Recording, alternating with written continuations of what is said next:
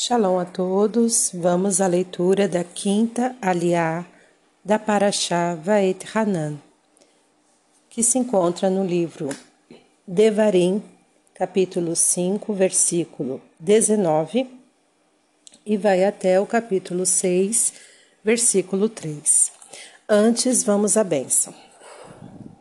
Baruch atah Adonai, Eloheinu melech haolam, asher barabanu mikol hamim, venatan lanu et toratu. Baruch atah Adonai, noten hatorá. Amém.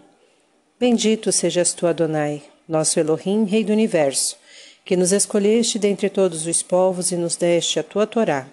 Bendito sejas tu, Adonai, que outorgas a Torá. Amém. Estas são as palavras que Adonai falou a todos vocês, reunidos junto à montanha, a partir do fogo, da nuvem e da névoa espessa, em alta voz. E a seguir cessou. Contudo, ele as escreveu em duas tábuas de pedra, que me foram entregues. Quando vocês ouviram a voz saindo das trevas, enquanto a montanha ardia com fogo, Vieram a mim todos os cabeças das tribos e os líderes e disseram: Eis que Adonai nosso Elohim nos mostrou sua glória e a sua grandeza.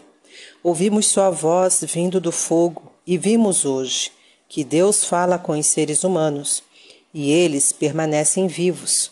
No entanto, por que continuaríamos arriscando-nos a morrer? Esse grande fogo nos consumirá. Se ouvirmos outra vez a voz de Adonai, nosso Elohim, morreremos.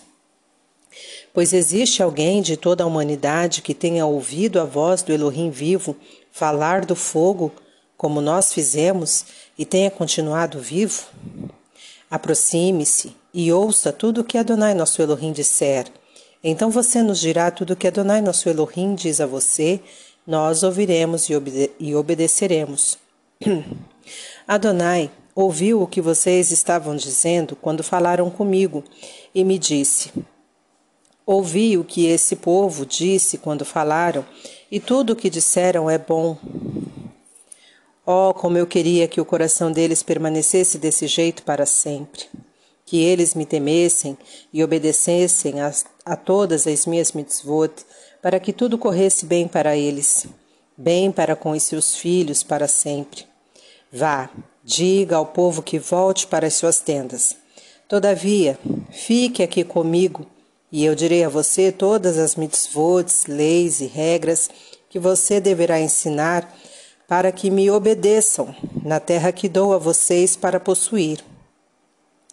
Portanto, sejam cuidadosos e façam o que Adonai, o seu Elohim, ordenou a vocês. Não se desviem nem para a direita nem para a esquerda. Sigam tudo o que Adonai, o seu Elohim, ordenou a vocês, para que vivam. Tudo vá bem com vocês e vivam muito tempo na terra que passam a possuir. Estas são as mitzvots, as leis e as regras que Adonai, nosso Elohim, mandou que eu ensinasse a vocês para que as cumpram na terra que estão atravessando para dela tomar posse, para que temam a Adonai, nosso Elohim, e guardem todas as suas regras e mitzvots que eu estou entregando. Vocês, seus filhos, seus netos, enquanto viverem, para terem vida longa. Por isso ouça Israel e cuide de obedecer, para que tudo vai bem com você e para que você cresça muito como Adonai, o Elohim de seus antepassados, prometeu dar a você uma terra em que sobejam leite e mel. Amém. Vamos à bênção posterior à leitura.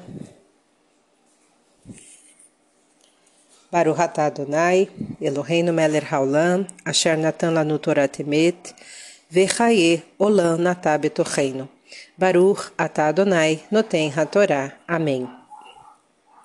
Bendito sejas tu, Adonai, nosso Elohim, Rei do Universo, que nos deste a Torá da verdade e com ela a vida eterna plantaste em nós. Bendito sejas tu, Adonai, que outorgas a Torá. Amém.